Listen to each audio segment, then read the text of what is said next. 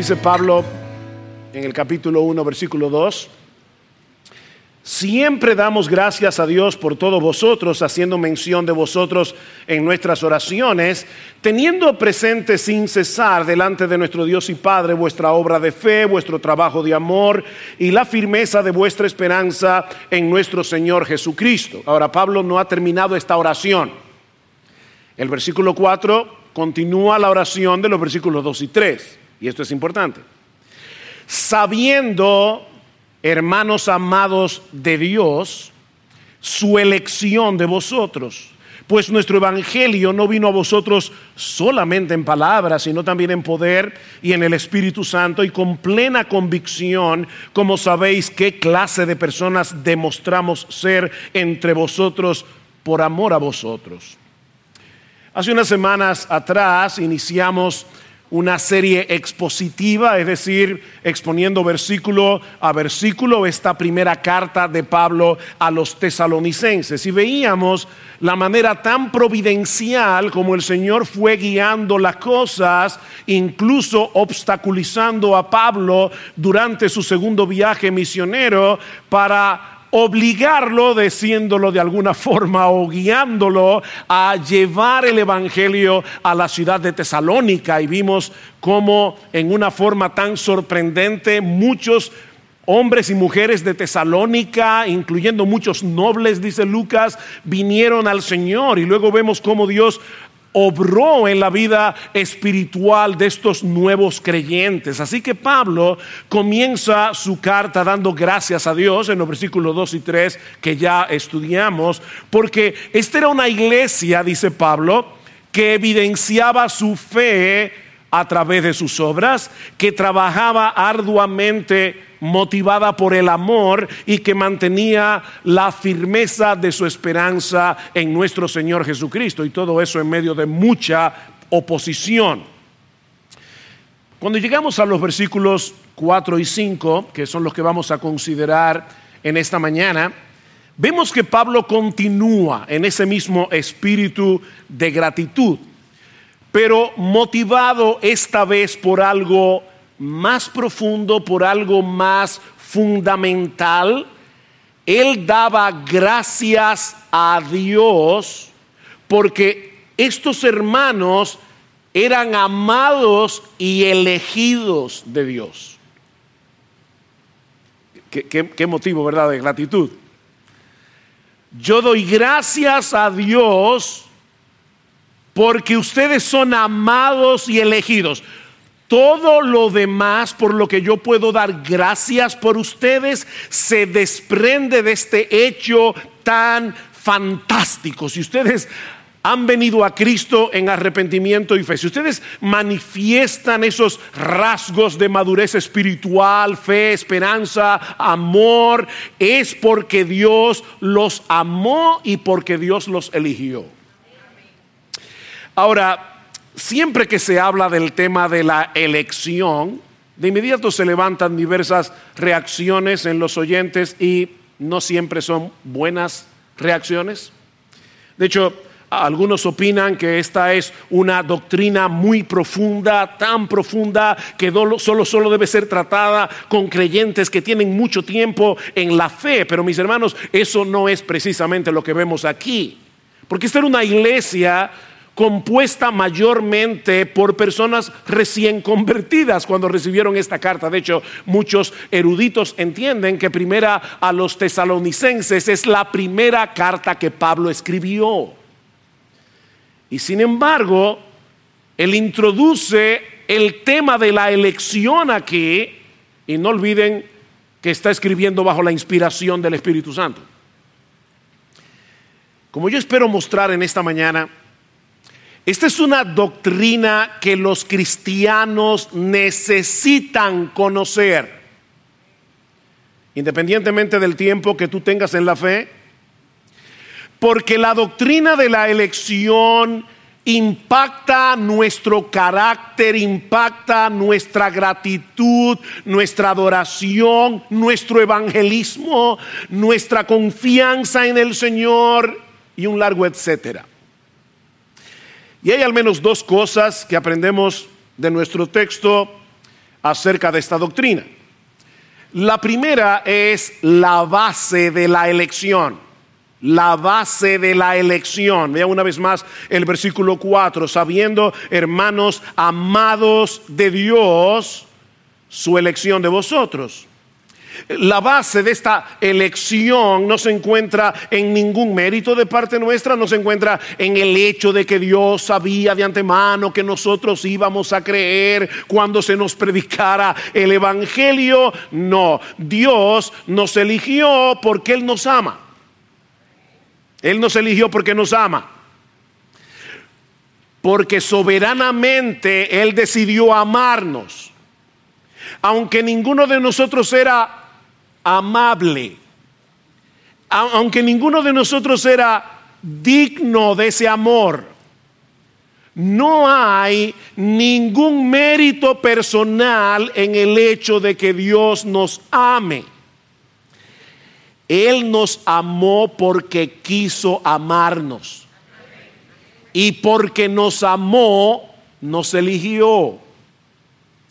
E-, es lo mismo que Moisés le dice a, Israel en Deuteronomio capítulo 7, dice, el Señor no puso su amor en vosotros, ni os escogió por ser vosotros más numerosos que otro pueblo, pues erais el más pequeño, como dice la reina Valera del 60, erais el más insignificante de todos los pueblos, más porque el Señor os amó y guardó el juramento que hizo a vuestros padres, el Señor os sacó con mano fuerte y os redimió de casa de servidumbre, de mano de Faraón, rey de Egipto. La razón por la que Dios amó a su pueblo no era porque ellos merecieran su amor, es porque Él decidió amarlos. Y porque los amó, los escogió y los redimió. En el texto que leímos en Efesios, que casi no leímos, pero leímos, en Efesios 1, ¿qué dice el apóstol Pablo? Bendito sea el Dios y Padre de nuestro Señor Jesucristo, que nos bendijo con toda bendición espiritual en los lugares celestiales en Cristo. ¿Por qué? Porque Él nos escogió habiéndonos predestinado en amor. Elección, amor. Es la misma conexión que encontramos más adelante en Segunda Tesalonicenses capítulo 2, versículo 13. Pero nosotros debemos dar siempre gracias a Dios respecto a vosotros, hermanos amados por el Señor, de que Dios os haya escogido desde el principio para salvación. ¿Cuándo nos escogió? Desde el principio. Dios nos escogió para salvación en la eternidad. Tú no habías hecho nada, ni bueno ni malo. De hecho, ibas a hacer lo malo. Y Dios decidió escogerte. E-, es lo mismo que dice Pablo en 2 Timoteo 1.9. Dios nos salvó y nos llamó con llamamiento santo, no conforme a nuestras obras, ¿ven? Sino según el propósito suyo y la gracia que nos fue dada en Cristo desde antes de los tiempos de los siglos. ¿Tú oíste eso? Porque mira, de verdad, es, yo no quiero un desorden aquí, pero eso debería casi hacernos saltar de la silla. Si tú eres creyente, es porque Dios decidió amarte y hacerte beneficiario de su gracia. Déjame ponerte lo más fácil. Él te amó porque te amó. Él te amó porque te amó. Y por causa de ese amor especial que Él tiene por los suyos, los eligió. Pero pastor, eh, la Biblia no dice que Dios es amor y que Él ama a todo el mundo? Ah, sí y no. Digo, de que Dios es amor, sí. ¿Ama a Él a todo el mundo? Sí y no. Depende de cómo estés usando la palabra amor. La Biblia dice que Dios es amor y que ese amor se extiende hacia todas sus criaturas de un modo u otro. De hecho, nosotros los creyentes debemos imitar a Dios en el hecho de que Él ama aún a sus enemigos. Eso es lo que dice Jesús en Mateo capítulo 5. Amad a vuestros enemigos, bendecid a los que os maldicen, haced bien a los que os aborrecen, orad por los que os ultrajan y os persiguen. ¿Para qué? Para que seáis hijos de vuestro Padre que está en los cielos, que hace salir su sol sobre malos y buenos, que hace llover sobre justos e injustos. Hay, hay una benevolencia general de Dios que alcanza a todos una clase de amor que abarca a todo el mundo. Pero la Biblia también nos revela que hay una clase de amor en Dios que está reservado exclusivamente para los suyos. De paso, de, no ser así, esta declaración de Pablo en Primera Tesalonicenses no tendría sentido. Damos gracias a Dios, hermanos amados por el Señor. Bueno, pero ¿y qué tiene eso de grande si Dios ama a todo el mundo por igual? Pero es obvio que cuando Pablo les dice, ustedes son amados y elegidos por el Señor, Pablo está asumiendo que ese es un privilegio especial que no todo el mundo tiene. Ustedes son los amados y elegidos por el Señor. Imagínate que yo estoy hablando con alguien y, en medio de la conversación me pregunta, ¿qué te gusta más, la playa, la montaña? Y yo le digo, ah, yo amo las montañas. Y sigue la conversación y más adelante yo le digo que amo a mi perro, que por cierto no tengo perro, pero si lo tuviera. Yo amo a mi perro. Y, y de repente el tema se mete en el matrimonio y yo le digo que amo a mi esposa. Bueno, yo espero que esa persona entienda que yo no amo a mi esposa como amo la montaña y mucho menos como amo a mi perro. Ahora, las tres veces yo usé la misma palabra. Amo las montañas, amo a mi perro y amo a mi esposa. De hecho, hermanas queridas de Iglesia Bíblica del Señor Jesucristo, mi deber como, como creyente, ni siquiera como pastor, es amarla a todas ustedes. Pero si yo las amara a todas ustedes como yo amo a mi esposa, tendría problemas. Porque el amor del esposo por la esposa es un amor particular. Eh, hay, un amor a todas las hermanas, amén, pero hay un amor por mi esposa que yo no puedo tener por nadie. Bueno, el amor de Dios es similar a esto. El amor se define por el objeto del amor. Ven, es diferente dependiendo del objeto. El amor de Dios por los suyos es especial. O sea, no, se limita a una benevolencia general que nos hace ser ah, partícipes de su sol y de su lluvia. No es más que eso. El amor de Dios por nosotros lo mueve a darnos a Cristo. Y en Él todas las bendiciones que están encerradas en su persona y en su obra. Este es un amor particular por personas particulares. Eso lo vemos, por ejemplo, en la oración de Jesús en Juan 17. Dice, yo ruego por ellos, versículo 9, yo no ruego por el mundo, sino por los que me diste, porque tuyos son. Es decir, Padre, lo que yo te estoy pidiendo por mis discípulos, no lo puedo pedir por el mundo. Ellos son míos, los otros no lo son. Digo, hermanos, eso es lo que está diciendo Jesús. Pero ahora escuchen lo que sigue diciendo el Señor en esta oración en el versículo 22.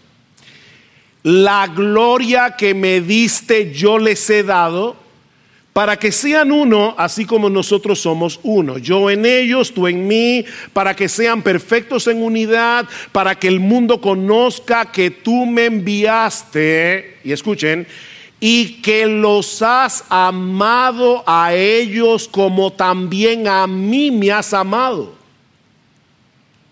La Reina Valera dice, lo dice de esa manera, la Biblia de las Américas dice, que los amaste tal como me has amado a mí. Gloria al Señor.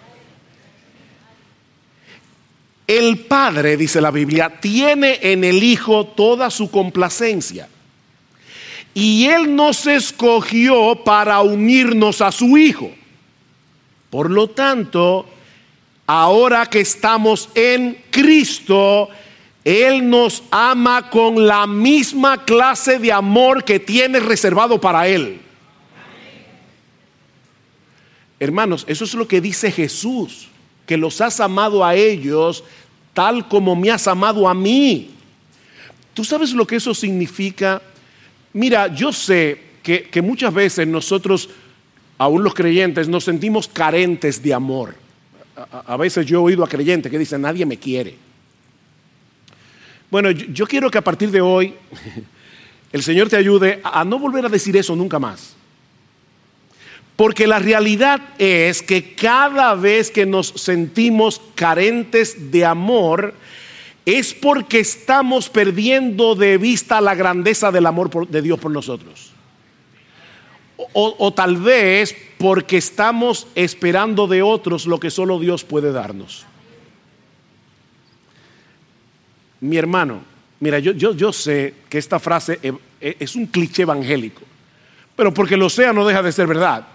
Dios te ama. El, el, el, Dios todopoderoso, creador de los cielos y de la tierra, el Rey del universo, Señor de señores, Rey de reyes, te ama. Te ama porque Él decidió amarte. Es, es un amor particular y especial. Es un amor tan grande, tan vasto, tan profundo que no deja lugar a ninguna necesidad psicológica. Nosotros no somos una taza de amor con un agujero. Hay, personas que se ven así, como, como una taza de amor con un agujero. No importa cuánto tú le metas y le metas y le metas, nunca lo llenas porque no se sacia. No, no somos una taza de amor con un agujero. Nosotros somos una taza de amor en la que el amor sobreabunda. Porque somos amados por Dios. Amados por Dios. Y por ese amor nos eligió.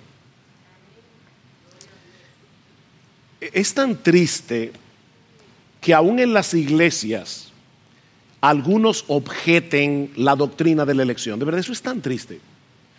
Porque cuando una persona creyente objeta la doctrina de la elección, no se está dando cuenta que está objetando un aspecto fundamental del amor de Dios.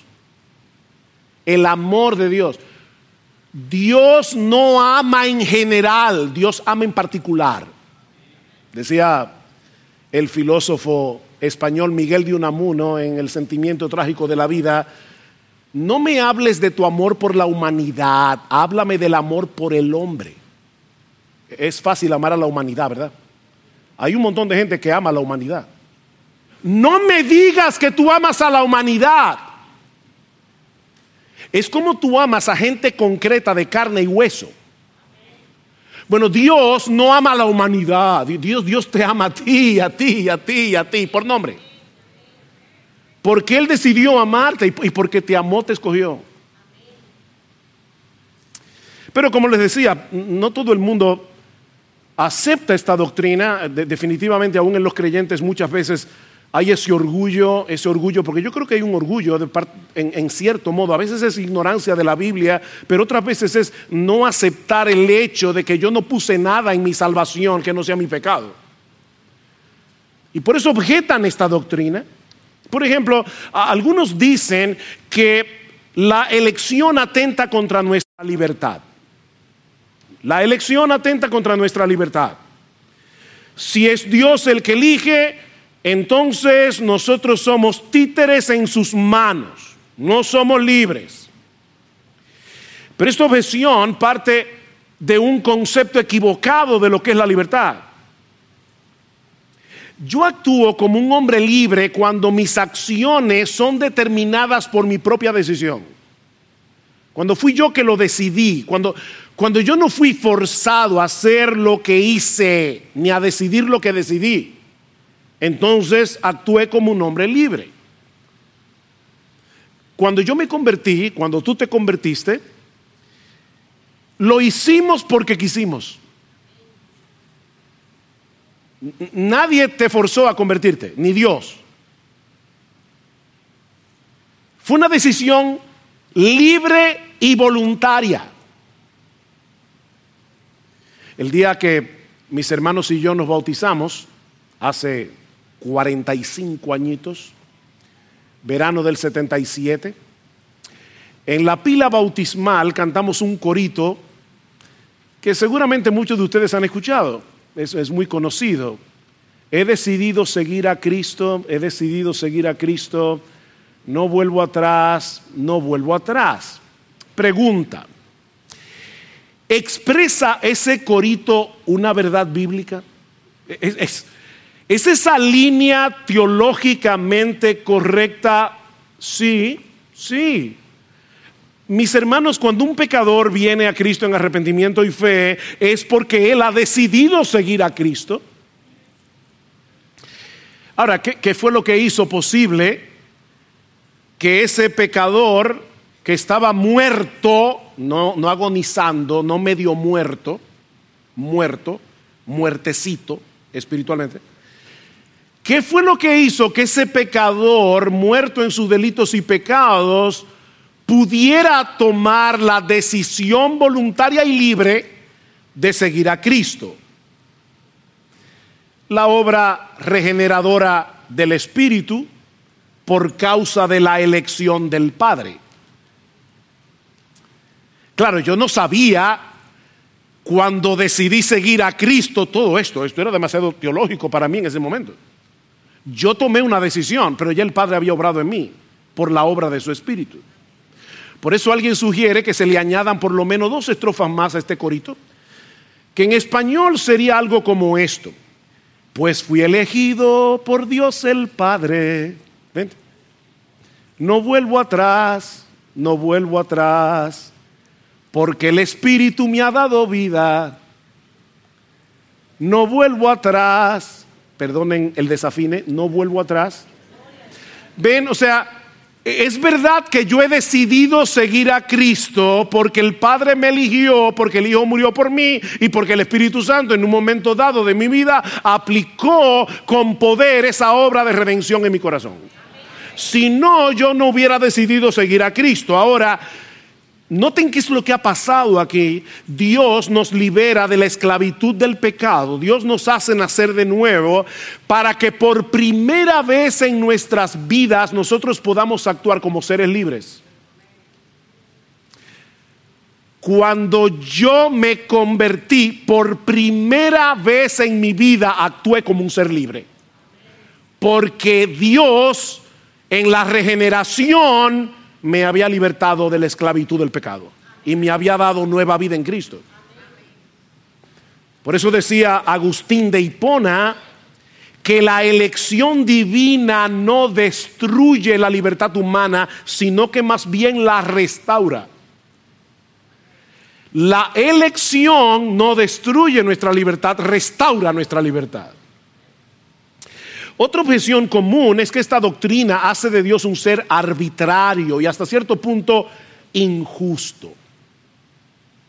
¿Cómo es posible que Dios elija a unos y no a otros? Bueno, esta objeción no tiene sentido. No tiene sentido porque Dios no está obligado a salvar a nadie. De hecho, es al contrario. Dios sí está obligado por su justicia perfecta a condenarlos a todos. Dios no está obligado a salvar a nadie.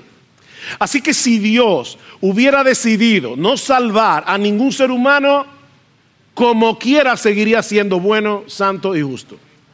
Él no está obligado. Y Él ha decidido salvar a millones, millones, al costo de la vida de su Hijo. ¿Tú quieres más amor?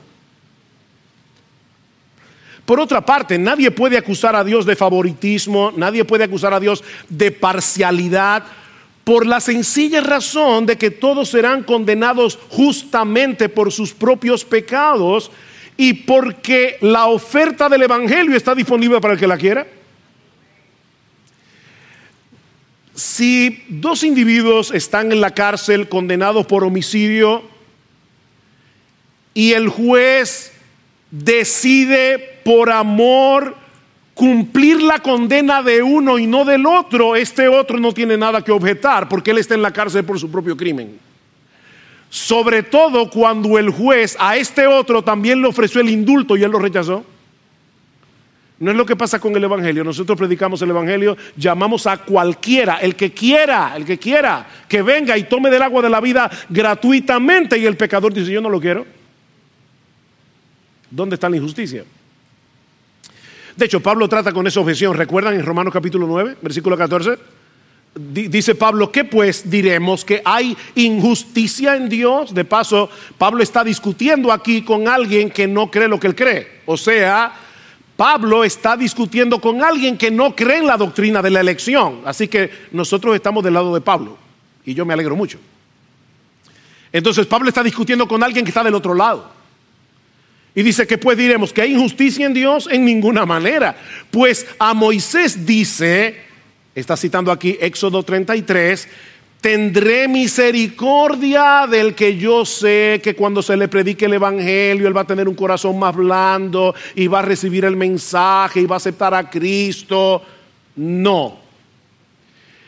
Yo tendré misericordia del que yo tenga misericordia y me compadeceré del que yo me compadezca. Así que no depende del que quiere ni del que corre, sino de Dios que tiene misericordia. Como, como Dios sabe que nadie va a correr porque nadie quiere correr hacia Él, entonces Dios en su soberana voluntad decide obrar eficazmente en muchos para traerlos con cuerdas de amor a la cruz del Calvario.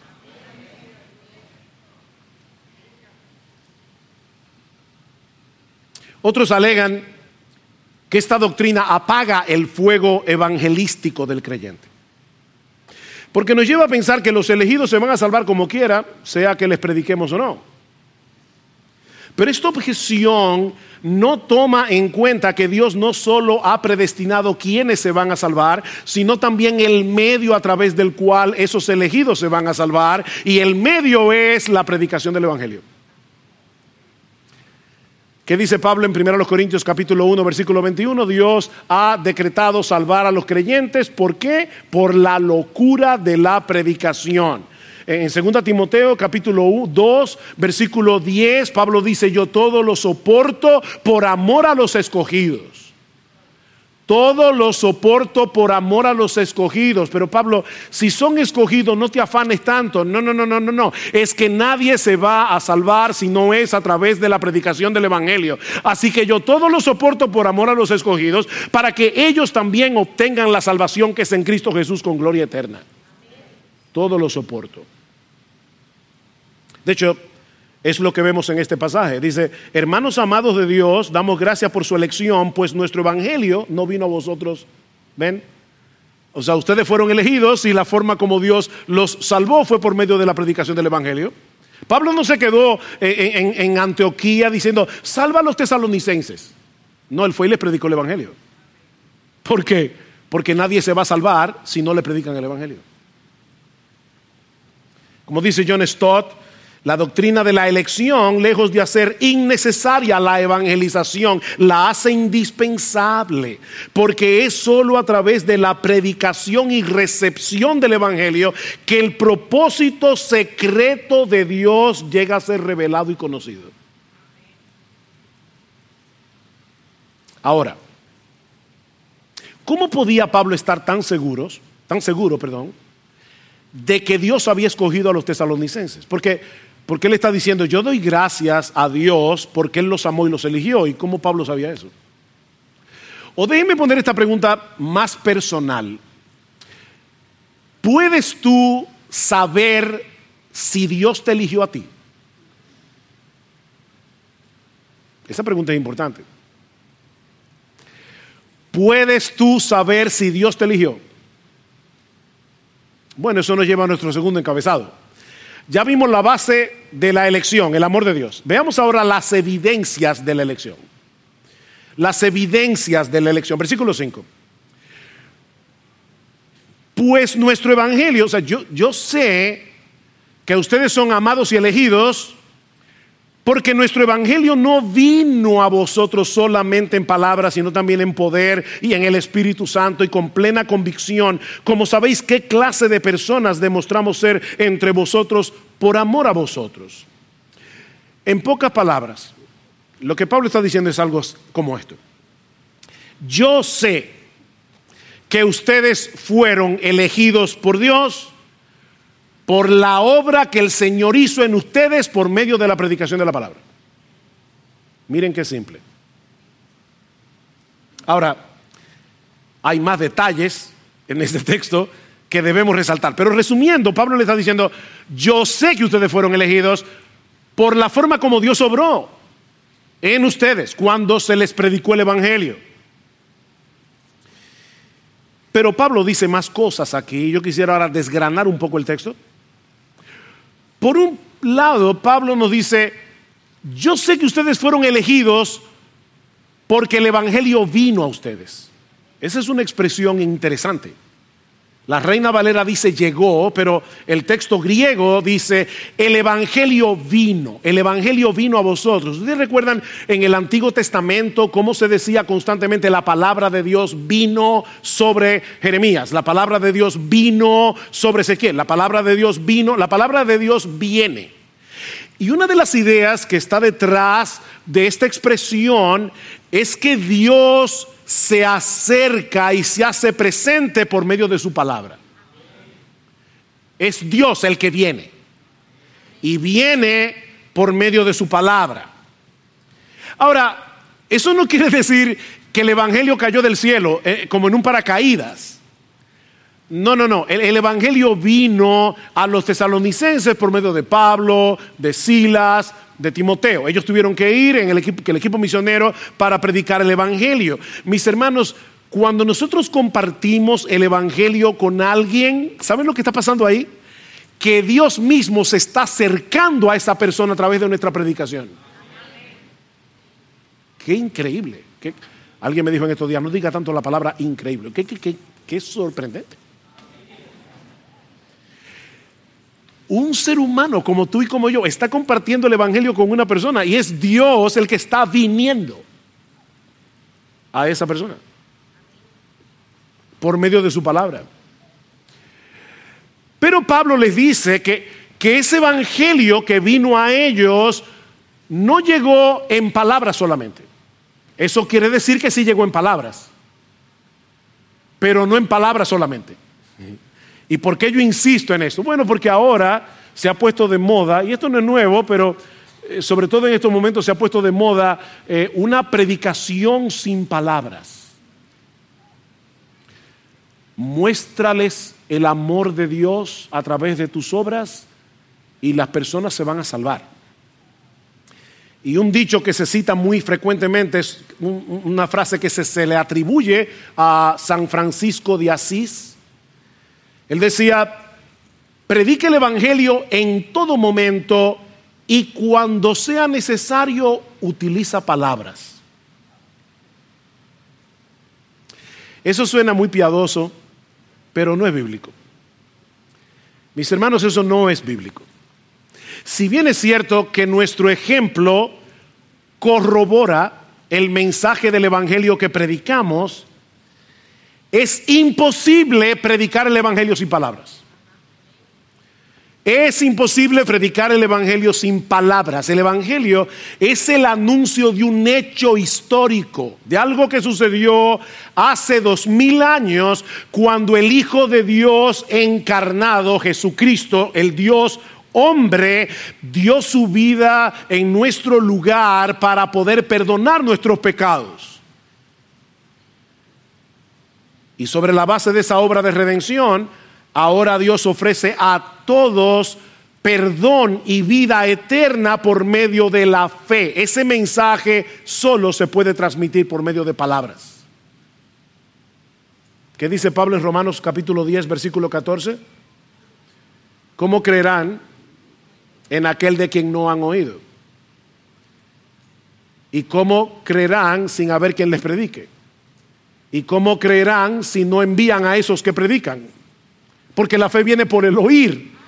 Y el oír por la palabra de Dios. La, la, fe no viene simplemente porque alguien diga, wow, qué amoroso es fulano. No, eso no contiene el mensaje del Evangelio.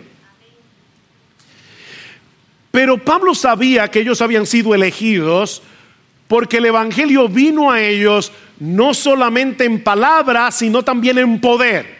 No solo en palabras, sino también en poder. Mientras los misioneros predicaban el Evangelio, el Espíritu Santo les abría el entendimiento para que los tesalonicenses vieran la negrura de su pecado, para que los tesalonicenses vieran la hermosura de nuestro Salvador que nos sustituyó en una cruz, para que los tesalonicenses vinieran a Cristo en arrepentimiento y fe. Yo predico con palabras, pero mis palabras no pueden convertir a nadie. Solo el Espíritu Santo puede hacer eso.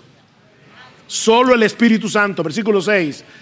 Y vosotros vinisteis a ser imitadores de nosotros y del Señor, habiendo recibido la palabra en medio de mucha tribulación con gozo del Espíritu Santo. Yo no, yo no puedo evitar, cada vez que leo algo como esto, no puedo evitar recordar mi propia conversión. de verdad, yo, yo vuelo atrás hace 45 años siendo un agnóstico, no creyendo ni en el agua fría, y de repente alguien me predique el Evangelio, yo comienzo a leer la Biblia y de inmediato estoy convencido de que este libro es la palabra de Dios. ¿Cómo sucede eso? Es una obra del Espíritu Santo. Mi hermano, si tú estás aquí en Cristo, es porque el Espíritu Santo te abrió el entendimiento. No hay otra forma. Y no solo eso. Mira, déjame decirte algo. Esto no depende de la oratoria de un individuo, esto no depende de que sea muy lógico, esto no depende de lo poderosa que puedan ser sus argumentaciones. Eso depende del Espíritu Santo. Claro que yo tengo que predicar el Evangelio, claro que yo debo ser lógico en mi predicación del Evangelio, claro que yo debo razonar el Evangelio, lo vemos en el libro de los Hechos. Dice que Pablo persuadía a judíos y a griegos. Pablo persuadía, tenía, tenía un argumento racional, pero no es eso lo que va a salvar a nadie. E, eso es un instrumento que usa Dios. Pero hay algo más. Pablo dice en el texto que él sabía que ellos habían sido elegidos, porque el Evangelio no vino en palabras solamente, sino también en poder, en el Espíritu Santo y con plena convicción. Con plena convicción. Mientras Pablo, Silas y Timoteo predicaban el Evangelio en Tesalónica en medio de mucha oposición, ellos estaban experimentando tal convicción de la importancia vital del Evangelio y tenían tal interés porque ellos se salvaran que nada de eso los frenó para predicarles el Evangelio. E-, esa plena convicción no era en los tesalonicenses, es una plena convicción en Pablo y en Silas y en Timoteo. O sea, Pablo está diciendo, Dios hizo una obra en nosotros, dándonos una convicción tan grande de lo maravilloso que es el Evangelio, de la importancia del Evangelio, de la hermosura de Jesús, que aún en medio de la oposición nada pudo frenarnos porque nosotros queríamos que ustedes fueran salvos. E-, eso solo lo da el Espíritu Santo. ¿Alguna vez tú has pensado que cuando alguien quiso predicarte el Evangelio. Y, mientras tú lo escuchabas te dabas cuenta que esa persona de verdad creía lo que creía, o sea, que, no te estaba hablando de la boca para afuera, sino que tú dices, bueno, yo, yo no creo lo que él cree, pero él sí lo cree. Era porque Dios estaba obrando en esa persona por amor a ti. Fíjense lo que dice Pablo otra vez. Dice, con plena convicción, como sabéis qué clase de personas demostramos ser entre vosotros por amor a vosotros. Por amor a vosotros. Miren, nosotros somos tan egoístas que de verdad no, no, tenemos la disposición de sufrir tribulaciones, oposición y problemas para llevarle el Evangelio a otro. Ese amor es un fruto del Espíritu Santo. ¿No es así? Gálatas 5:22. Entonces es Dios que pone ese interés, eh, es Dios que pone ese amor para que un misionero salga de su zona de comodidad para llevar el Evangelio. Y de paso, chicos, esto se aplica a ti también si tú naciste en un hogar cristiano. Para, que nadie piense, bueno, eso es aquellos que vivieron ¿verdad? fuera de la iglesia, y, pero yo nací aquí. Y por lo tanto yo estoy oyendo el Evangelio desde que nací. Bueno, fue Dios el que te hizo nacer en un hogar cristiano para que te expusieras al Evangelio desde niño.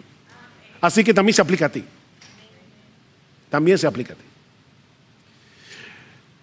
En resumen, mis hermanos, Pablo sabía que ellos habían sido elegidos por la manera como recibieron la palabra. ¿Qué, dice en el capítulo 2, versículo 13? Por esto también nosotros sin cesar damos gracias a Dios de que cuando recibisteis la palabra de Dios que oísteis de nosotros, la aceptasteis no como la palabra de hombres, sino como lo que realmente es la palabra de Dios la cual también hace su obra en vosotros los que creéis. ¿Tú crees que este libro es la palabra de Dios?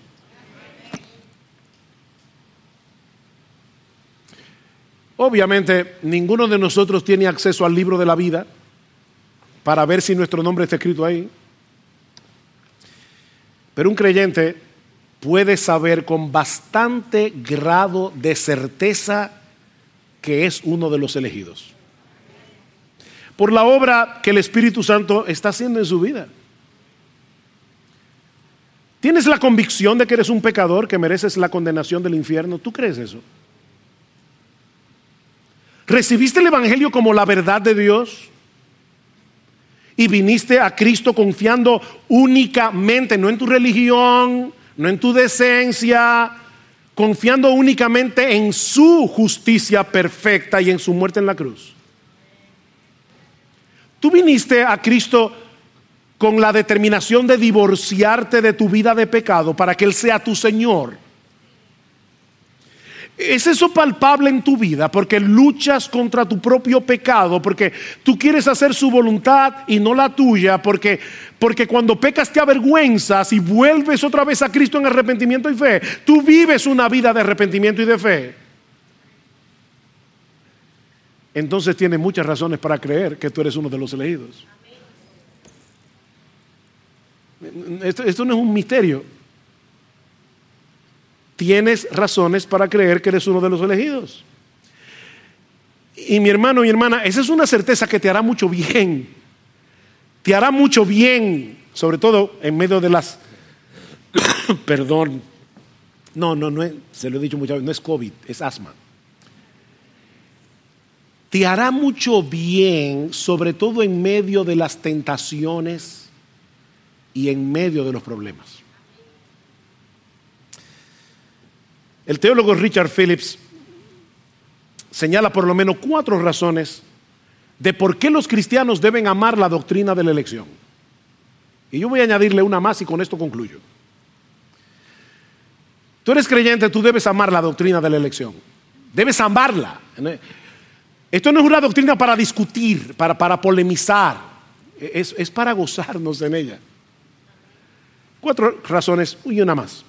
Primero, la doctrina bíblica de la elección incondicional promueve la humildad. Promueve la humildad. Porque le atribuye a Dios toda la gloria por tu salvación. Toda la gloria. La salvación es del Señor. Porque esta doctrina asume, asume nuestra completa impotencia para salvarnos a nosotros mismos. O sea que en vez de estar pensando, yo soy uno de los elegidos, no, olvídate de eso. Dice Pablo que Dios escogió a lo necio del mundo para avergonzar a los sabios, a los débiles para avergonzar a los fuertes. ¿De quién tú te glorías? Dice Arthur Pink, un teólogo del pasado reciente, e, esta verdad declara que la salvación es del Señor, del Señor en su origen, del Señor en su acción, del Señor en su consumación. Y todo esto es muy humillante para el corazón del hombre que siempre quiere contribuir al precio de su redención y hacer algo que le permita jactarse y sentirse satisfecho de sí mismo. ¿Tú sabes por qué la gente rechaza el Evangelio? Porque es demasiado fácil. Porque nos quita toda la gloria. Es, es como tú solo pones tu pecado, Cristo pone su justicia. Es humilla al hombre. En segundo lugar, la doctrina bíblica de la elección promueve la santidad.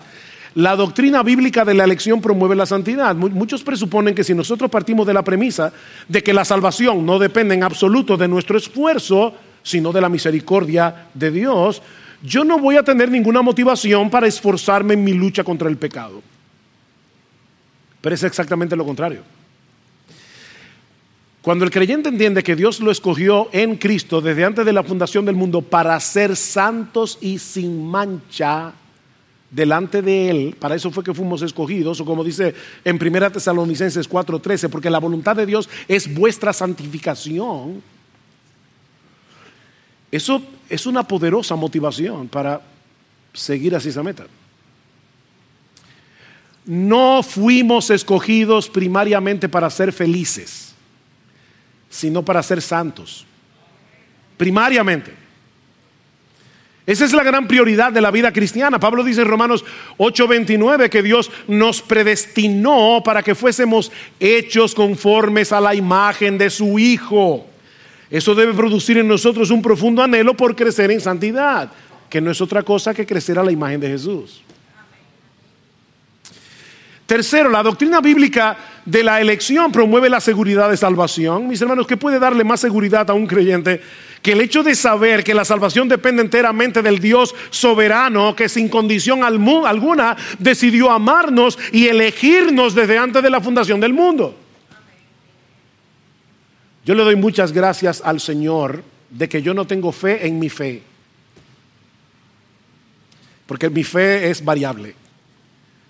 El decreto de Dios es invariable, es inmutable.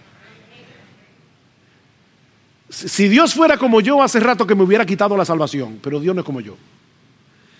Y mi salvación depende de su carácter. Mi, salvación depende de la obra de Jesús, no de la mía. Depende de la obra de Jesús. En quinto lugar, la doctrina, en cuarto lugar, la doctrina bíblica de la elección promueve la gratitud y la adoración promueve la gratitud y la adoración. ¿Tú, te das cuenta de todo lo que Dios hizo por ti para salvarte? Te eligió desde antes de la fundación del mundo, envió a su Hijo para que muriera por ti en una cruz. En un momento dado envió una persona que te predicara el Evangelio y mientras esa persona te predicaba el Evangelio, el Espíritu Santo te abría los ojos, te abría el entendimiento, te abría el corazón para que tuvieras la hermosura de Jesús y fueras corriendo a refugiarte en Él.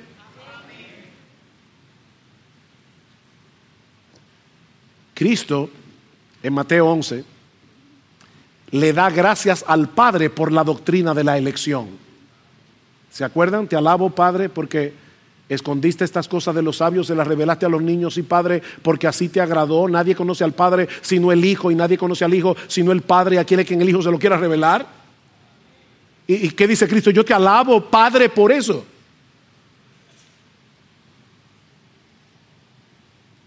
Y Pablo hace lo mismo en Efesios 1, ya lo vimos. Bendito el Dios y Padre que nos escogió. ¿No deberíamos hacer nosotros lo mismo? Finalmente, la doctrina bíblica de la elección, y esto es lo más importante que yo voy a decir esta mañana, promueve únicamente la gloria de Dios y no la del hombre. Todo el problema con esta doctrina es que humilla al hombre y exalta a Dios precisamente porque no depende del que quiere ni del que corre, porque nadie quiere y nadie corre, sino de Dios que tiene misericordia. Toda la gloria en la salvación de los pecadores le pertenece únicamente a Él. De Dios es la gloria.